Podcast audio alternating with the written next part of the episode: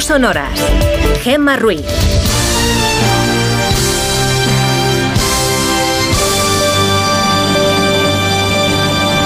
Son las 5 y 6 de la mañana, las 4 y 6 en Canarias. Buenos días.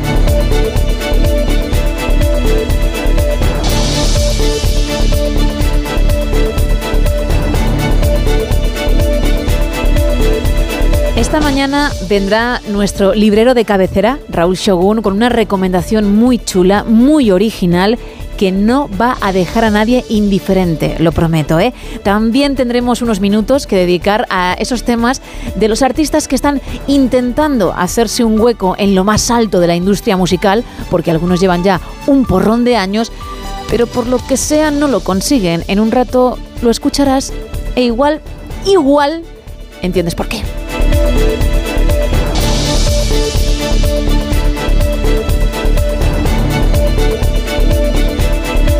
Todo esto aderezado con la actualidad que arranca como siempre, Isa, con la previsión del tiempo para hoy y para el fin de semana. Pues mira, Gema, de nuevo será una jornada de paraguas en Galicia con avisos amarillos de la Agencia Estatal de Meteorología por fuertes precipitaciones en Pontevedra y en A Coruña.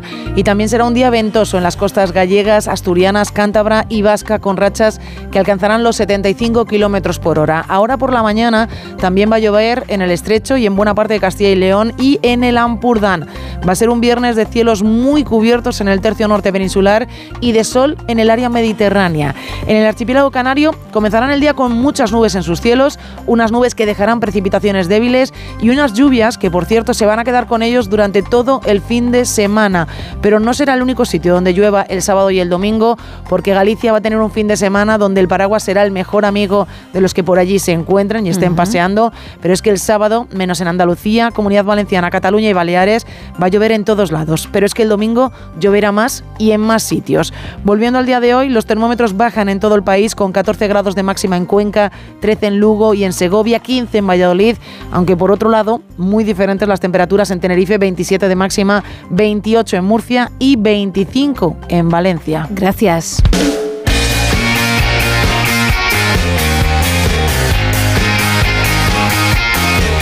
Y para cerrar semana en No Sonoras, ¿qué me cuentas en deportes, Paco Reyes? Buenos días. ¿Qué tal, Gema? Muy buenos días. Es posible que no se haya enterado todo el mundo, pero por si acaso hay clásico este fin de semana. Bueno, realmente hay clásico dentro de un ratito, porque se va a celebrar mañana a las 4 y cuarto de la tarde. No me gustan a mí particularmente los grandes partidos los sábados a la hora de la siesta, ni a la hora después de comer, pero bueno, es lo que toca y es lo que ha decidido la Liga de Fútbol Profesional.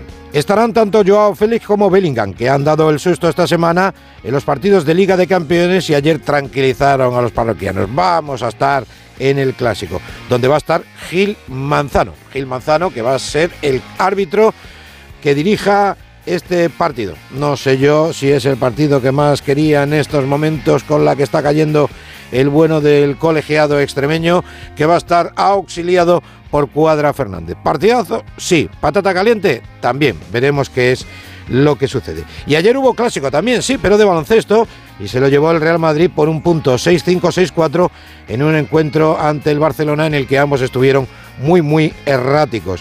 Pero no todo va a ser clásico, afortunadamente, este fin de semana, porque comienza la jornada número 11 de Liga y lo hace esta misma noche con el Girona Celta. Si gana el conjunto catalán, dormirá el líder a expensas de lo que hagan en el clásico Barcelona y Real Madrid.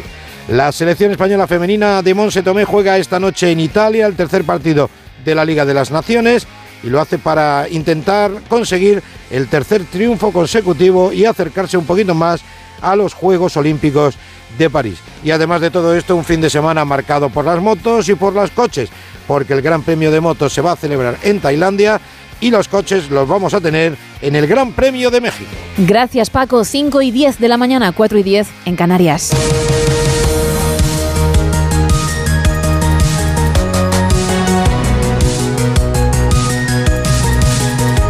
Esquerra Republicana señala a la ministra de Hacienda en funciones, María Jesús Montero, y advierte de que está poniendo en riesgo las negociaciones para la investidura. Desde el partido aseguran que cuando su ministerio entra en juego, todo se detiene. Onda Cero Cataluña, Marcos Díaz. Asquerra advierte a Pedro Sánchez que no tiene motivos para estar confiado. Fuentes de los republicanos aseguran que las negociaciones no avanzan en ninguno de los frentes, cercanías, déficit fiscal y amnistía. El acuerdo sobre la medida de gracia ha encontrado el escollo de la exposición de motivos que estaría preparando el PSOE. La formación de Oriol Junqueras rechaza tratar el referéndum del 1 de octubre de delito, tal y como pretenderían los socialistas, según Esquerra. No se trata de pasar página, manifiestan, sino de resolver el conflicto políticamente. Respecto al traspaso de cercanías y el modelo de financiación, el gobierno de Pera Aragonés hace días que ya hizo sonar las alarmas. Por todo ello, Esquerra concluye que la investidura de Pedro Sánchez está lejos y acusa directamente a la ministra de Hacienda. La formación explica que cuando las cuestiones económicas llegan a la mesa de María Jesús Montero, todo queda paralizado. Además, remarcan, ni siquiera cumplido con los compromisos adquiridos hasta ahora. Hace dos días, Alberto Núñez Feijó dijo en Barcelona que Puigdemont no miente y le manifestó su respeto desde la discrepancia, algo que agitó a sus propias filas. El presidente del Partido Popular cree que sus palabras se malinterpretaron. José Ramón Arias. El presidente del PP se ha mostrado visiblemente molesto con la interpretación de su conferencia en Barcelona. Tal y como ya confirmó, el pasado 12 de septiembre hubo conversaciones informales entre concejales de su partido y de Junts.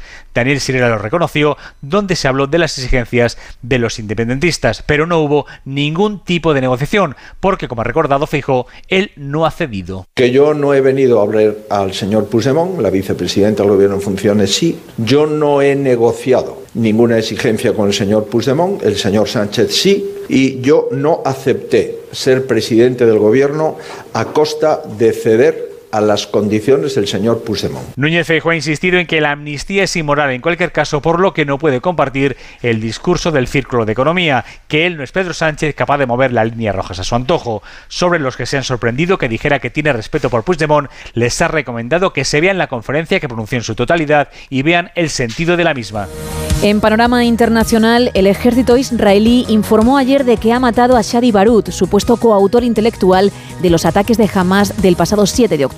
Según Israel, Barut planificó la operación junto con otro de los comandantes del grupo terrorista, Yagua Sinwar, principal objetivo del país al que aún no han conseguido localizar. En cuanto a la situación en la franja de Gaza, los bombardeos israelíes han causado ya más de 7.000 muertos y más de 18.000 heridos, según los datos del Ministerio de Sanidad gazatí, y la muerte de 50 rehenes, según Hamas. Israel precisó hace unas horas que la operación terrestre a pequeña escala que hizo la noche anterior en la franja fue un ensayo y se seguirá haciendo a modo de prueba para una gran incursión terrestre en un futuro cercano.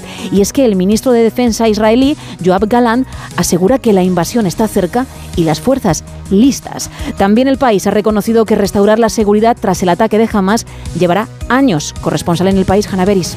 Ese es justamente el punto. Creían tener seguridad, pero algo se desmoronó el 7 de octubre, fecha que marca un antes y un después en la historia de Israel y también en la relación con los vecinos de Gaza. Durante años se maniobró entre la convicción que Hamas es un grupo terrorista y la suposición que al mismo tiempo, como gobierno en la franja, tendría interés en el desarrollo de la zona.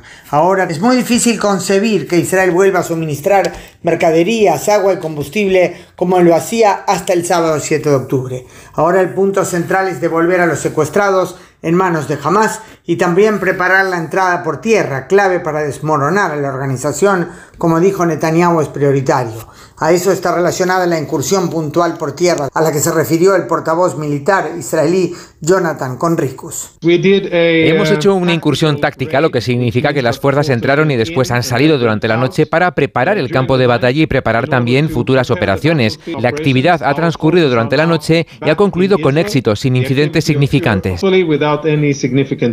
Nadie ha impartido aún la orden a las tropas israelíes de entrar por tierra, pero el ejército sostiene que está absolutamente preparado para ello. A pesar de que Israel dice que la incursión terrestre es inminente, llevamos semanas escuchando eso. ¿Por qué el ejército aún no ha entrado en Gaza? Los expertos en relaciones internacionales, Fernando Arancón y Eduardo Saldaña, lo explican así en Julián La Onda. Sea, uno de los puntos es el debate interno que hay a nivel político, sobre todo la división entre el gobierno israelí y el ejército, porque mucha gente estará preguntando por qué estos que llevan ahí, con, ¿cuántos son? 300.000 hombres movilizados todavía no han intervenido. Lo que nos encontramos es con que el ejército está preparado y está presionando al gobierno, pero el gobierno de Netanyahu no está tan sólido. Es Netanyahu es consciente de los riesgos que se corren y tiene la presión militar, pero también en este gobierno de coalición hay una presión sobre todo a la hora de elaborar un plan para qué va a pasar después. Entonces no están dando ese paso para adelante porque internamente la política israelí también hay que tenerla en cuenta y sobre todo Netanyahu está muy centrado en saber cómo sobrevivir políticamente o intentar sobrevivir políticamente a uno de los eh, momentos más, más complicados. De, Mientras los extremistas tiran para un lado y los militares para otro también. O sea que Israel no tiene muy bien controlado, ahora que se dice tanto lo del relato, ¿no? El hecho de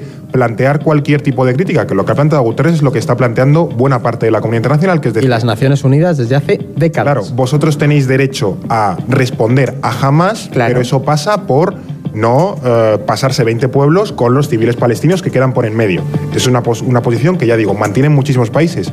Y creo que el problema que está teniendo Israel es que no sabe contraargumentar eso, más allá de decir, es de establecer al menos la, ecuación de jamás igual palestinos, jamás igual todos terroristas.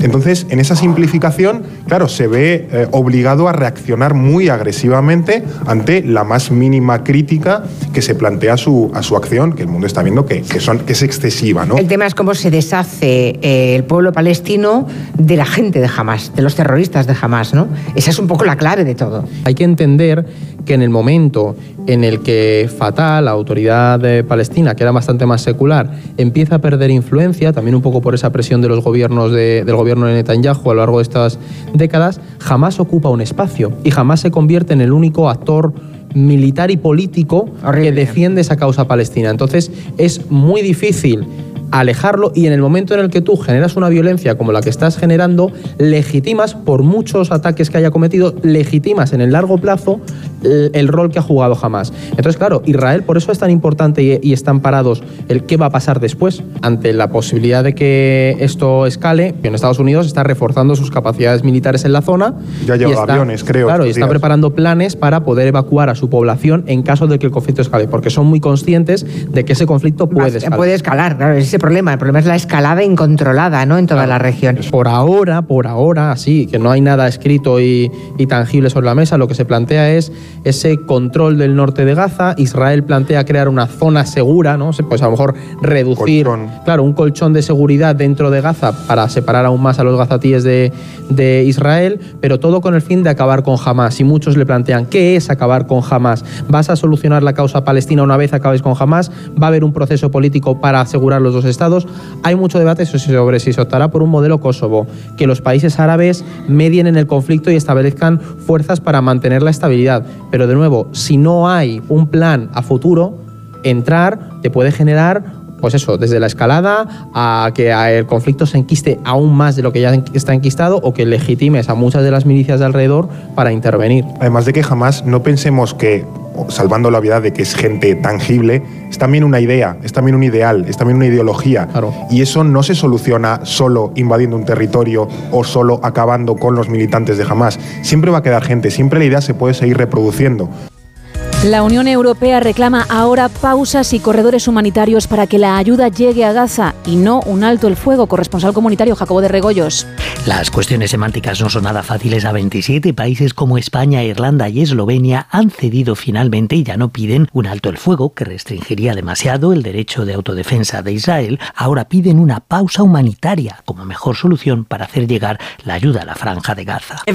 Todos están muy preocupados por la situación humanitaria. Palabras de la primera ministra de Estonia, Kaya Kallas, quien confía en que una pausa, que es más frágil que un alto el fuego, sea suficiente para que Israel no considere comprometido su derecho a la autodefensa, porque es algo que algunos, como Alemania, Austria o la Hungría de Víctor Orbán, a quien vamos a escuchar, no quieren que se ponga en cuestión.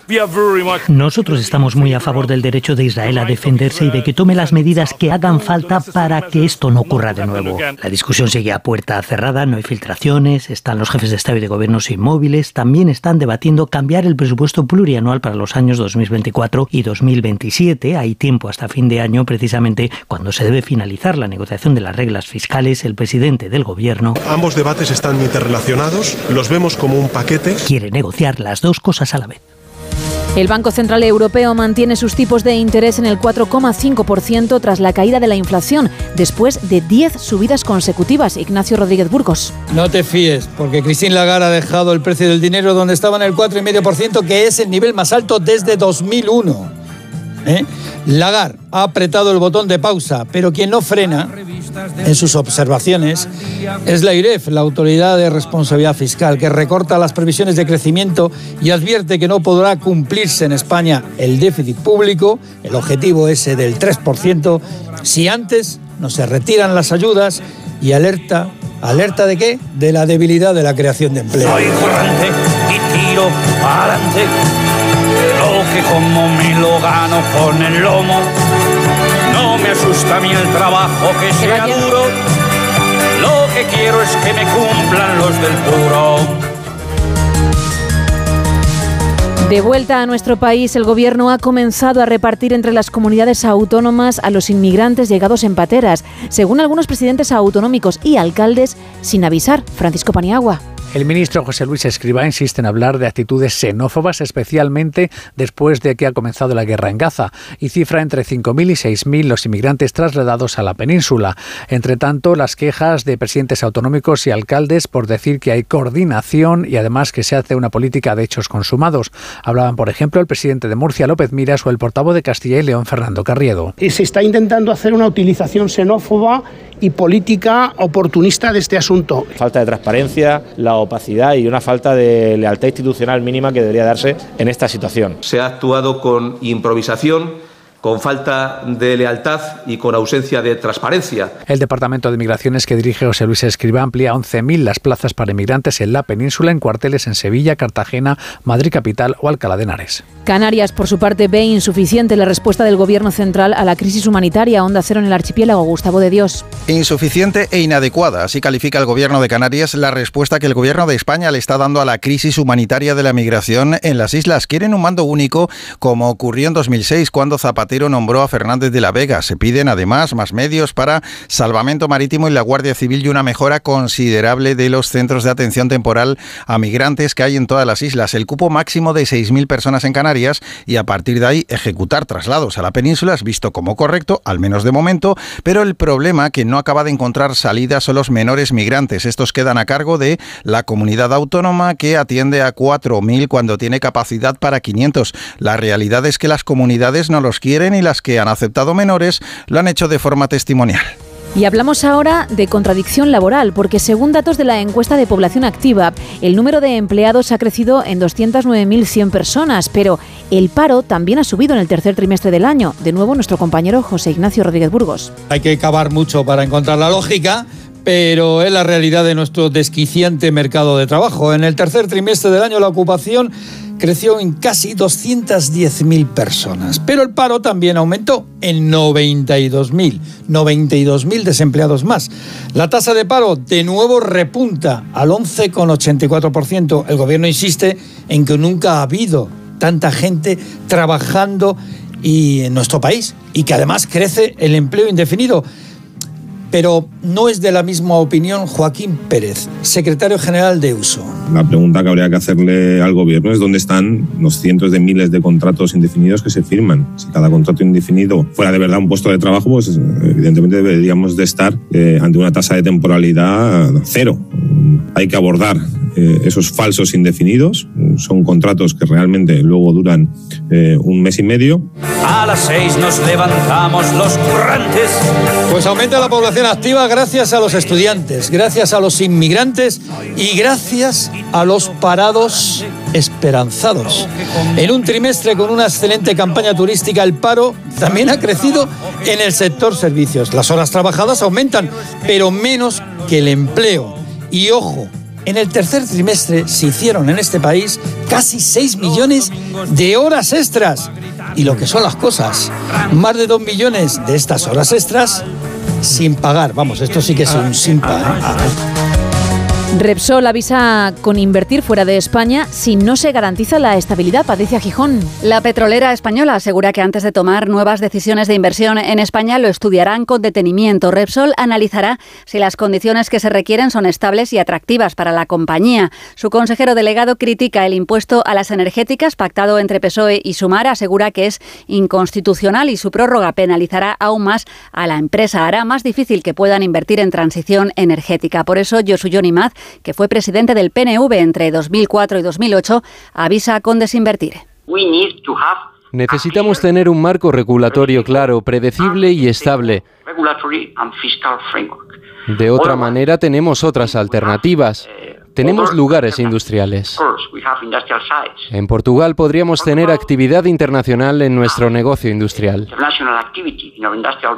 La COE rechaza igualmente las subidas impositivas que plantea un futuro gobierno socialista. Son fórmulas populistas, dice su presidente Antonio Garamendi, en contra de los empresarios. En la sexta, la ministra de Economía en funciones, Nadia Calviño, recuerda a los empresarios que les ha ido muy bien con este gobierno, incluso en una coyuntura económica tan difícil. Y el Tribunal Supremo equipara a las parejas de hecho con el matrimonio para la obtención del título de familia numerosa, Eva Llamazares. Las parejas de hecho solo necesitan estar inscritas en el registro que acredita la convivencia para optar a los mismos beneficios que las familias numerosas compuestas por matrimonios. Para la Sala Tercera de lo Contencioso del Supremo, la familia es la base y el objeto de la regulación de la ley de familias numerosas, sin que el vínculo conyugal o matrimonial tenga efectos de cara a la condición de familia numerosa. De hecho, puede serlo una monoparental o incluso una familia formada por hermanos huérfanos. El requisito es que haya una convivencia familiar estable e indefinida en el tiempo. De todas formas, la sentencia encuentra conveniente una reforma legal que aporte seguridad jurídica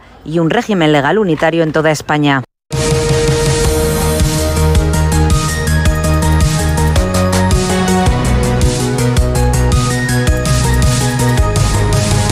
y 27 de la mañana, 4 y 27 en Canarias.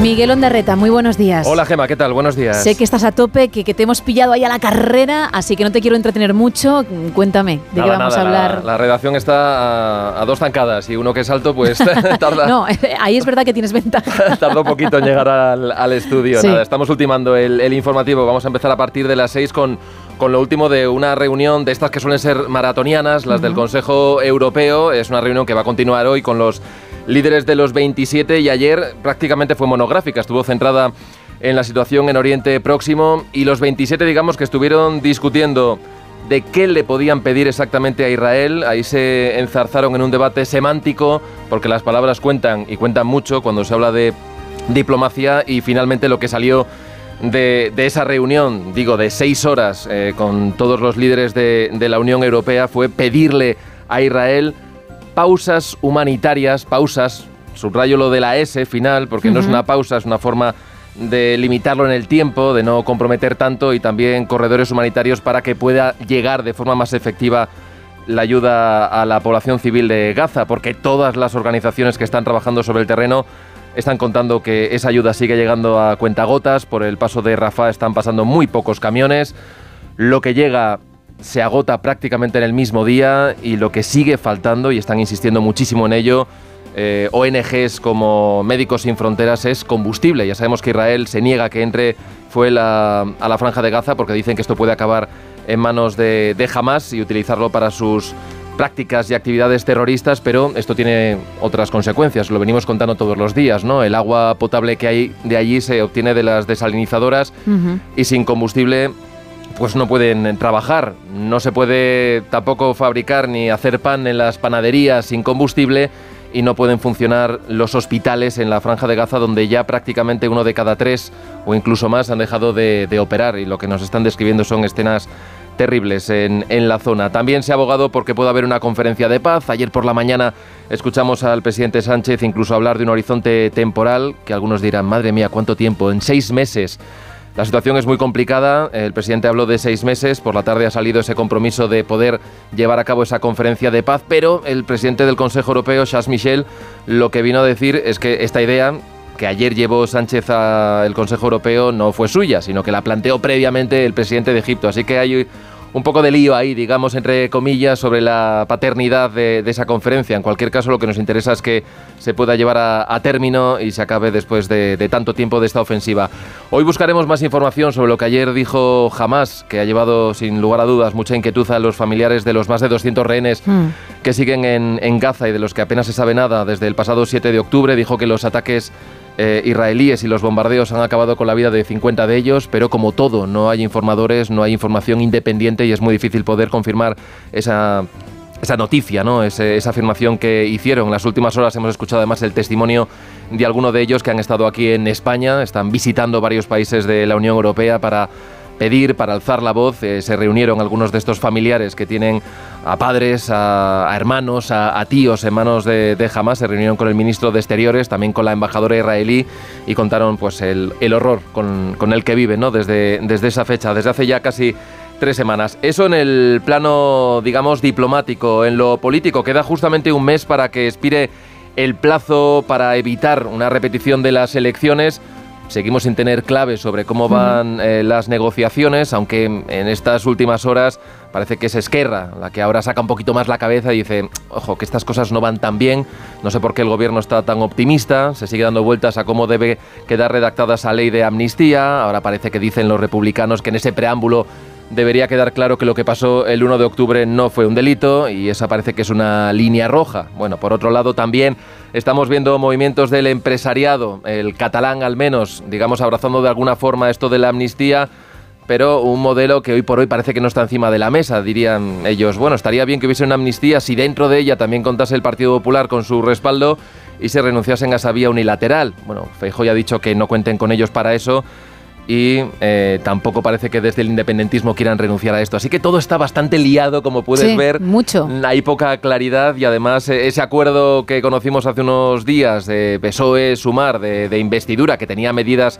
estrella, como esa rebaja de la jornada laboral eh, de las 37 horas y media semanales, pues sigue escociendo al mundo empresarial, no lo ven, hablan de medidas populistas que va contra las empresas y también esa prórroga de los impuestos a las energéticas y a los bancos pues tampoco les gusta a los principales destinatarios, ¿no? Y el último en, digamos, en alzar la voz ha sido el consejero delegado de Repsol, que lo que ha hecho es más o menos avisar y decir que, en fin, que se le siguen penalizando con este tipo de medidas, pues que ellos quizás pueden llevarse sus inversiones fuera de España y que tampoco se tienen que ir tan lejos, que en Portugal, donde también gobierna un, en fin, un ejecutivo socialista, quizás les tratan mejor fiscalmente. Así que bueno, estos son algunos de los elementos que tenemos para hoy. Hoy viernes, ya lo sabes que hay cultureta y entre las cosas que van a plantear está la última película de Scorsese. Así que, bueno, será interesante escuchar la opinión que tienen en un día que es viernes, por si no te habías dado cuenta, Gema. Hombre, lo tenía presente desde hace ya unas cuantas jornadas.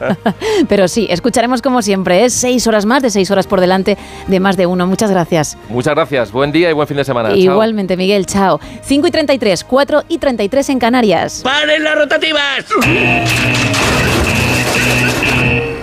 Vale, ya pueden arrancar. Vamos a ver cómo has decidido arrancar, porque como decía Miguel Ondarreta, ya es viernes, así que hay que cerrar por todo lo alto, Isa, esta semana. Pues cerramos con lujo, Gemma. Venga. Vamos a cerrar. Ya que hemos dicho antes que Taylor Swift tiene mil millones de dólares de todo lo que ha ganado, que no hay vidas para gastarse la pasta, pues sigamos, ¿no? En esa línea. Claro, vamos a hablar de diamantes, pero en este caso vamos a hablar de diamantes en anillos. Vale. De los cuatro anillos más caros del mundo. Perfecto. El 4 es el anillo Cullinan Dream. Es un diamante fancy, que se llama así, de un intenso color azul, la verdad es que es precioso, de más de 24 quilates, que fue vendido en la mítica subasta Christie's de Nueva York en 2016 por 25 millones de uh. dólares. Vamos a entender... Como para perderlo. Claro, vamos a entender que es un anillo, o sea que es un diamante chiquitito. No lo puedes lucir porque te da algo. Esto es para meterlo en una caja fuerte y adiós. que, encima no lo disfrutas. Efectivamente, de vez en cuando abres la caja fuerte, lo ves y dices, ay, qué cosa más bonita. ¿eh? Ahí está, ahí está, no, no me lo han quitado, ahí sigue. Bueno, 26 millones. Este diamante está incrustado en un anillo de platino con, con corte baguette, que esto es muy importante, así estiradito. Y lo dicho, 25 millones de dólares. El número 3 en esta lista Se ven- es un diamante que se llama Graph Pink, que fue vendido también en la subasta de Sotheby's. Se trata de un espectacular diamante rosa de casi 25 quilates que dobló su precio por el que iba a ser vendido durante el mismo día de la subasta, llegando a valer más de 46 millones de dólares. El afortunado que se quedó con la joya, y este es el único que se sabe, tiene 60 años. Y me voy rápido. Dos y uno, ¿no? Nos quedan. Eso es, el anillo Oppenheimer son 58 millones de dólares, lo que costó en una subasta de Suiza, y el número uno se llama el anillo Pink Star. Esta joya tiene ni más ni menos que un diamante valorado en 72 millones de dólares. Se vendió en Hong Kong en 2017 y rebajó sus quilates de 132 a 60. Es una auténtica barbaridad. Gracias, Nada. pero no te vayas.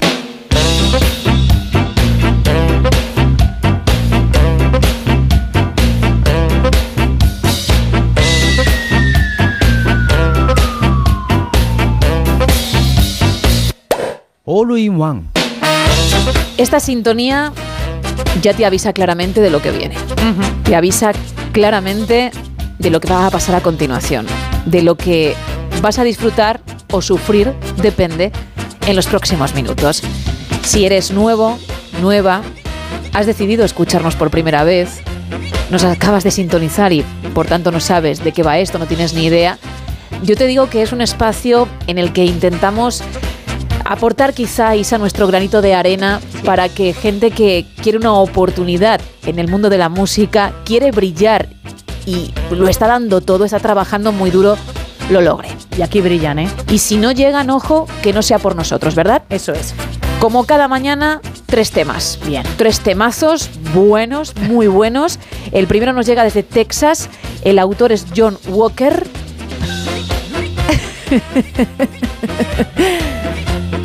El título A ver, es Andrea. ¿vale?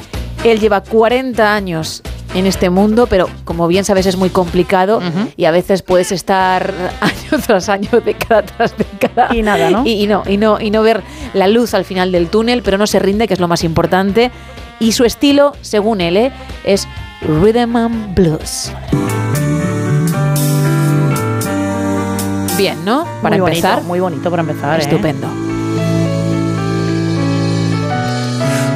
Once upon a time ago, you fell into my arms. ¿No te recuerda a la sintonía o a la intro de, de una serie de los 90, por ejemplo? Perfectamente. Lo- se, me, se me estaba viniendo a la cabeza que era una sintonía de una de las series, pero total, ¿eh? Ahora ya cambia, ¿eh? ahora te gusta más.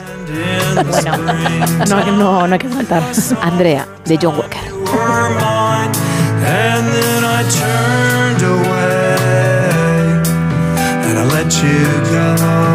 Son 40 años de experiencia, ¿eh? que se dice pronto. Se nota, ¿eh? Hombre,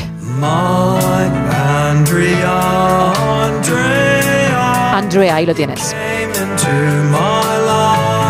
Es bonita, ¿eh? Muy bonita. Mucho.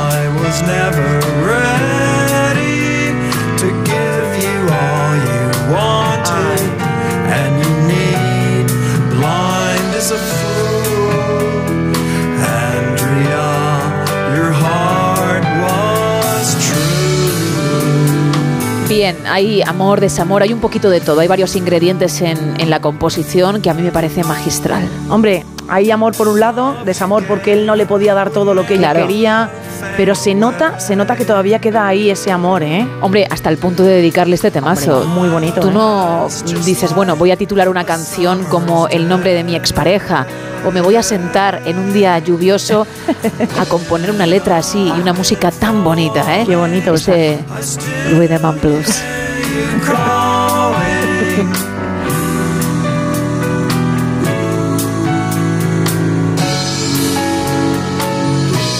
Me ha gustado, esta primera me ha gustado bastante, ¿eh? No hables en pasado, que aún sigue cantando John Ah, Walker. Todavía sigue. No, no me lances indirectas para que cambie de canción no, y no. disfrute de la buena música. Sí, sí, que sigue Andrea. Ahí está. Zac Efron como John Miller. The songs I sing are different now than Bueno, ahora sí, vamos a la canción número 2, a la que hemos elegido para que justo suene después de este temazo. Ojo, porque el listón está muy alto. esa es la parte chunga cuando tú dices en qué orden voy a sonar y ves que el primero es muy bueno. Un top, ¿eh? Claro, porque dices, ostras, pues espero estar eso, a la altura. También se llama John, pero su apellido es Bailey. En este caso nos vamos hasta Chicago, hasta Illinois. Él empezó, bueno, hace ya algún tiempo en esto, lo que pasa que como se dio cuenta de que es muy complicado, pues lo dejó una temporada. Ahora ha regresado, lo hace con un funk y mezcla de jazz. Madre mía, qué mezcla. El tema es I Want You, te quiero. Y dice así. Empieza muy bien, ¿eh? ¿Dónde? En tus oídos. Ay, madre. Pa, pa, pa, pa. Verás qué buena es la voz femenina, importantísima. Vale. No es John Bailey todavía, ¿eh? Pero que están tocando los de la banda. Eso lo sé.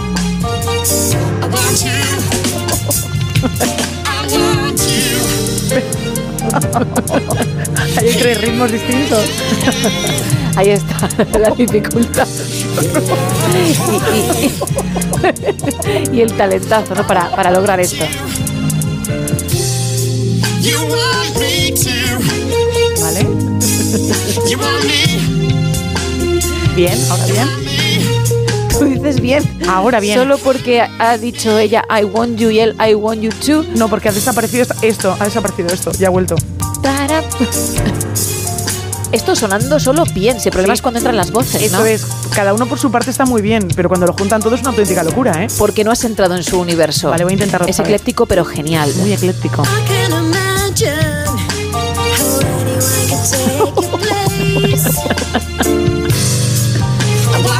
Ahí va. Papá. Como un piano, ¿no? Hay un piano de fondo o algo parecido. Todos los instrumentos que desees. Porque para eso es música. No vamos a traer cualquier cosa.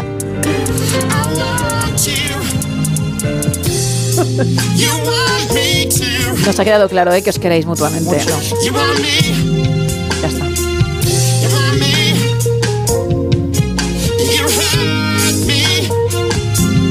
Es una auténtica locura el tema, ¿eh, Gemma? Gracias. Aunque me fastidia no haber sido yo la que lo ha compuesto, ¿eh? Bueno, no te preocupes por eso, de verdad, ¿eh?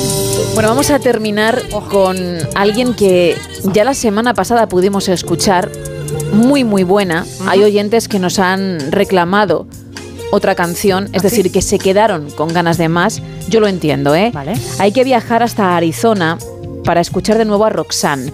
No sé si recordarás que Roxanne hace un indie mezcla con rock muy especial. Muy mucho. En esta ocasión escuchamos su tema Long Cold Nights. Esas largas noches frías que ahora en muchos puntos de España, por ejemplo, pues están produciendo. Te digo que estamos en otoño y es lo normal, ya era hora, ¿eh? Gracias a Dios. Me gusta mucho el inicio, ¿eh? Bien, es importante. A mí me recuerda a Petula Clark, ese Downtown. A ver qué tal. A ver. Se hace de rogar, pero también porque ella es muy buena a la guitarra y lo tiene que demostrar, ¿eh? Una muy buena intro. Pero con la voz también y la mezcla va a ser perfecta. Qué ganas de escucharla ya. Long Cold Nights. Muy Eric Clapton también, ¿eh? Muy Santana también, ¿no te sí, parece? sí, sí. Cuando la estaba escuchando la primera vez lo pensé, cierto. I'm lying here alone. I'm thinking of you. Ahí está. Wishing you'd come take my hand, Ajá. help me to make it through. Estupendo. Wow, es que son largas noches frías sin ti. Es que es que es de romperte el corazón, ¿eh?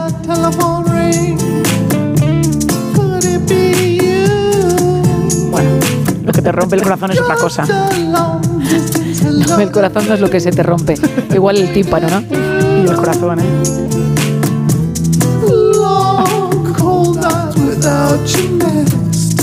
¿Es una o dos personas cantando?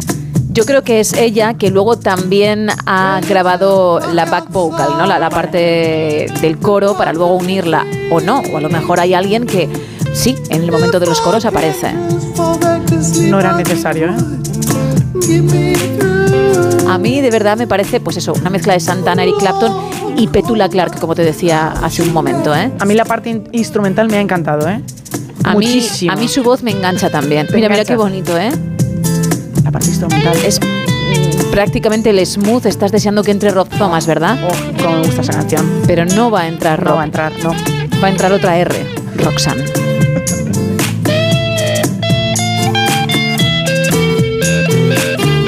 Creo que es mm, un tema maravilloso para dejar unos segunditos para que sea un buen coleo en esta sección y continuar con el programa, ¿te parece? Me ha parecido increíble. No sé cuál de las tres quedarme.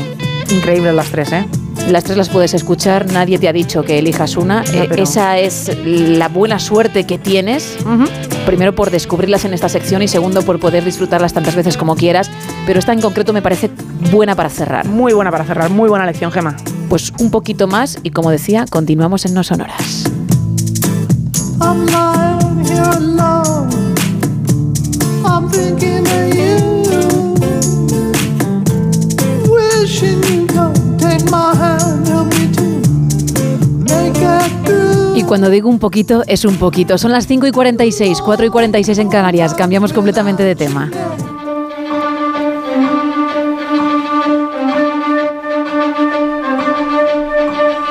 Porque ya me está esperando al otro lado Raúl Shogun. Muy buenos días. Buenos días, ¿cómo estamos? Pues muy bien, ¿y tú qué? ¿Cómo, cómo te pillamos? Aquí leyendo un poquito, que he aprovechado el fin de semana que está la cosa raruna. Yo reconozco que sigo prefiriendo el, el solecito, pero bueno, aprovechamos ahora que tenemos el tiempo un poco más fresquete para ir adelantando lecturas. Sí, porque tú eres tan optimista que además de ponerte a estas horas ya a leer y a empezar el día, consideras que el viernes es el fin de semana, que eso nos encanta. Sí, sí, el viernes ya empieza el fin de semana. Aparte, lo del por la mañana, eh, hay gente que se lee el periódico y tal. Eso de tomarte un cafetito, ir aprovechando lecturas, ratitos de estos de eh, hay silencio y lees, es una gozada. Claro, y además yo sé que hay mucha gente que está de tu lado, que son de los tuyos y que además también cuando tienen este ratito, por ejemplo, aunque sea a estas horas, pues lo aprovechan. Hoy venimos con algo muy curioso, ¿no, Raúl?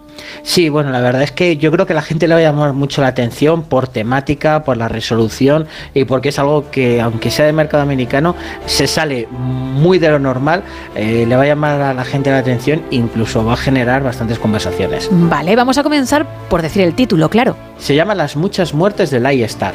Que ya ahí dices, ¿cómo? Ya te pica, ya Sí. dices, ¿de qué va esto? ¿De qué va esto? Lo que pasa es que el título lo vamos a dejar un poco en suspenso porque vamos a empezar con algo un poquito más sencillo, dentro de un orden. Vamos a imaginarnos que todas las eh, deidades, los elementos sobrenaturales, creencias populares existen. Hasta ahí, bueno, más o menos bien. Y que todos tenemos una función específica. Vale, y además es que imaginemos que fuera toda una empresa, igual que hablábamos en su momento de la mazmorra, Sí. pues lo vamos a ver modo oficina con deidades. Me encanta, de verdad, es que cuando, cuando se inventan estas cosas, mm, cuando mezclan elementos que nunca antes a nadie se les habría ocurrido, me parece maravilloso. Sí, lo que pasa es que aquí han ido un poquito más lejos porque es bastante más curioso. Porque claro, todo queda bien, todo es- tiene su estructura. Lo que pasa es que en esta tesitura llaman a la deidad, a la muerte, pero en vez de la que conocemos los occidentales, la muerte clásica, a la muerte hindú. Vale. Eh, la llamaron a una reunión y le dicen, mira, verás, es que tenemos un problema. Acaba de nacer el niño que va a conseguir que, que la muerte acabe, que va a lograr la vida eterna para todos y que por tanto tú ya no tienes trabajo. Claro, te has quedado que sin empleo, sí, sí. Recoge tus cosas, mételo en una cajita y ala. Recoge, bueno, en este caso no, no vale lo de la guadaña porque efectivamente no es la muerte como la conocemos nosotros, pero, pero como en el famoso programa de Antena 3 Top Chef, recoge los cuchillos y vete, pues aquí recoge la guadaña y tira para casa, ¿no? Casi, casi, casi. Lo que pasa es que, bueno, en este caso, por el tema de los servicios prestados, dijeron, mira, vamos a hacer una cosa, te vamos a entregar un cuerpo mortal.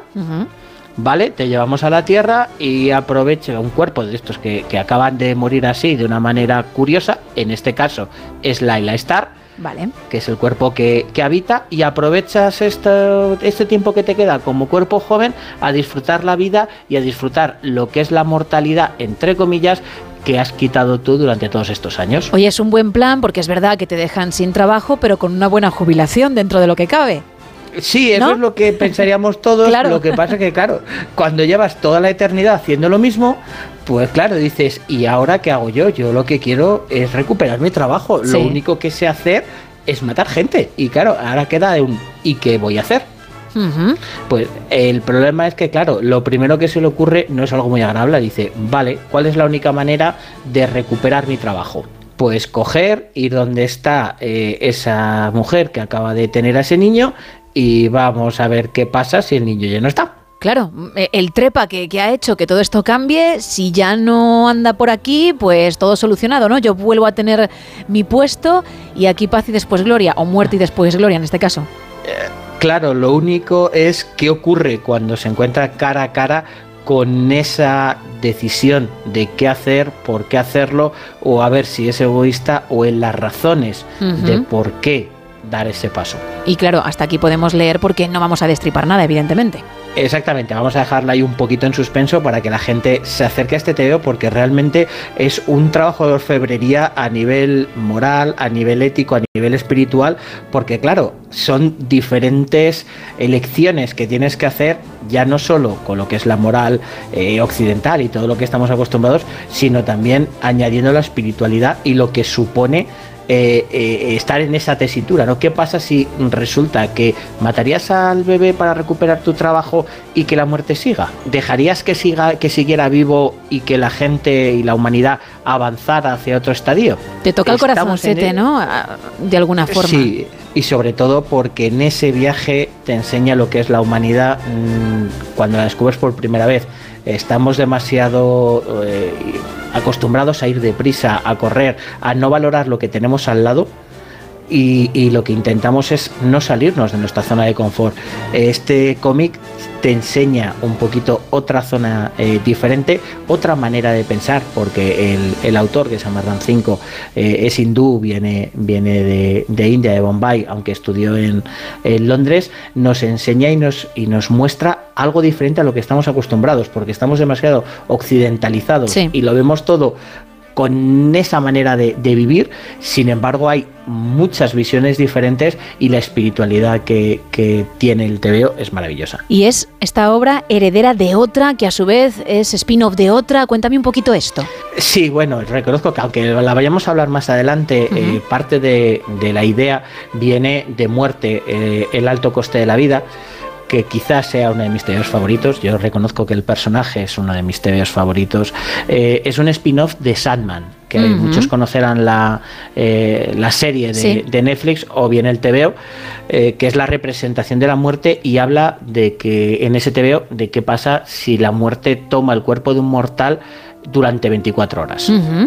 Entonces, mm, un poquito con esa premisa de la muerte caminando por, por la tierra y esa manera de mostrarnos eh, cómo actúa la muerte con el resto de, de los humanos es lo que ha utilizado RAM 5 para dar otra vuelta de tuerca a, a esa filosofía. No es la manera de ver la humanidad desde otro punto de vista, sino desde otras sensibilidades. Y existe una curiosidad también incluso en el origen del autor.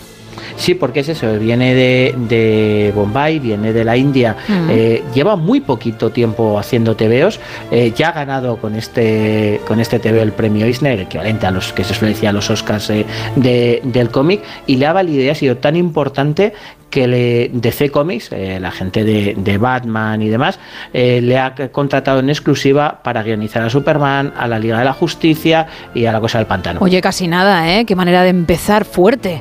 Sí, sí, ha empezado muy fuerte. Tiene otro TVO que se llama eh, Costas Salvajes, que es bastante curioso. Y el poder meter un punto de vista no occidental, pero sí occidentalizado por, por parte de la cultura, es bastante curioso. Sí que es un TVO que además juega mucho con los colores, juega mucho con, con la luz y con la trama, dependiendo de quién sea el elemento que habla, el elemento que piensa, y llama mucho la atención por eso, porque en Occidente utilizamos muy poco los colores a nivel espiritual y a nivel significado, quitando evidentemente el blanco, el negro de tanto en la muerte como en las bodas. Sin embargo, el resto de gama de colores en el hinduismo es muy importante y aquí está presente en todas las páginas. Qué bueno. ¿Hace mucho que se publicó, Raúl? Nada, acaba de publicarse hace Ah. unas, unas cuantas semanas. En Estados Unidos sí que se ha, se ha publicado eh, en varios eh, números a lo largo de varios años. Sin embargo, aquí nos ha venido en un tomo toda la, la saga completa y ha sido un éxito de boca a boca de fun- funcionar. Todos los que lo hemos leído eh, no nos ha dejado indiferentes y para mí es una de las grandes apuestas del año. Eso te iba a preguntar, ¿eh? que si vosotros en tienda, tanto física como online, que enseguida recordaremos, le habéis dado salida, es decir, habéis visto que, la gente tenía cierto interés, ganas también de que llegase. Entiendo, por otro lado, que el hecho de que lo hayan presentado así en una sola entrega es más cómodo. No sé para los coleccionistas, porque cuanto más tengáis mejor, pero para aquellos que no llegan a ese nivel es mucho más práctico. Yo te reconozco que si me hubiera tocado esperar mes a mes a que salían los cinco números es o otra, en claro. un año, eh, me hubiera dado un ataque. Que luego queda muy bien, Raúl, en la estantería todo, pero, pero lo que se ha sufrido para llegar ahí, ¿no? Sí, sí, yo reconozco que prefiero el tomo completo. En Sí. este caso concreto, eh, además sirve para que la gente que no suele leer tebeos y tenga curiosidad se lo puedas dar y lo descubra. porque no te deja no deja a nadie indiferente. Los que estamos acostumbrados a leer sí que es cierto que ha sido un gran éxito de, de ventas, pero sobre todo ha sido estos tebeos que cuando los cierras eh, piensas en alguien y dices, léelo. Qué bueno, claro, te lo quiero recomendar porque sé que lo vas a disfrutar, ¿no? Exactamente, y gente que, que no está muy acostumbrada o que, pues, pues eso, sobre todo gente con la que puedas debatir y, y- y que tengas cierta confianza para eso, os va a dar mucho tema de conversación porque es una auténtica gozada. Sí, porque además yo lo vi en tu Instagram, que en un reel informabas de que ya lo teníais en tienda, de que era una pasada, y fíjate que son historias muy breves las que se pueden subir a la red social, 20, 30 segundos, y, y me bastó eso para decir, hay que hablar de ello, me ha atrapado, cómo mola, tengo ganas de, de, de catarlo, y ya con todos los datos que nos has dado en estos minutos, de verdad que parece una auténtica pasada, una muy buena recomendación, así que yo voy a tomar buena nota, ¿eh? pero de verdad espero que la gente que está al otro lado, Raúl, también lo haga, porque mm, como decías, puede tocar el corazón, pero también es divertido. e- Encima es otro punto de vista, esa perspectiva alejada de lo occidental. Tiene un poco de todo que merece la pena. Sí, yo reconozco que va a ser uno de estos regalos de Navidad, del top 5 de recomendaciones de este año seguro. Eh, de las historias que más me han atrapado en, en los últimos años y reconozco que, que son de estos que, que te deja ese pozo de darle vueltas que ya te digo, lo primero que pensé fue muerte que, que ya te digo que es uno de mis personajes es una de mis historias favoritas y lo voy a tener muy al lado para poder prestarlo y que la gente sobre todo es tener uno para decir toma, lételo aunque sea un ratito Claro que sí, pues las muchas muertes de Laila Star, por si acabas de sintonizarnos y te has perdido el título. Las muchas muertes de Laila Star. Hace unas semanas que está en el mercado y como bien dice Raúl, todo un éxito. Es más, si lo quieres conseguir y estás en Salamanca, vamos a recordar tu tienda física, pero Raúl, si no están en esa zona, hay también vía online. Eso es, si la gente pasa por Salamanca, estamos en la calle Valencia 36 y si no, pues eh, que pasen por cartaenverso.com, que realmente ahí tenemos un buen catálogo, e incluso que se pasen por nuestras redes y charlamos un poquito. Qué guay, pues muchísimas gracias Raúl, que usted tenga una excelente semana y hablamos en unos días, ¿vale? Muy bien, abrazote. Chao. Dos minutos para terminar, vamos bajando el telón.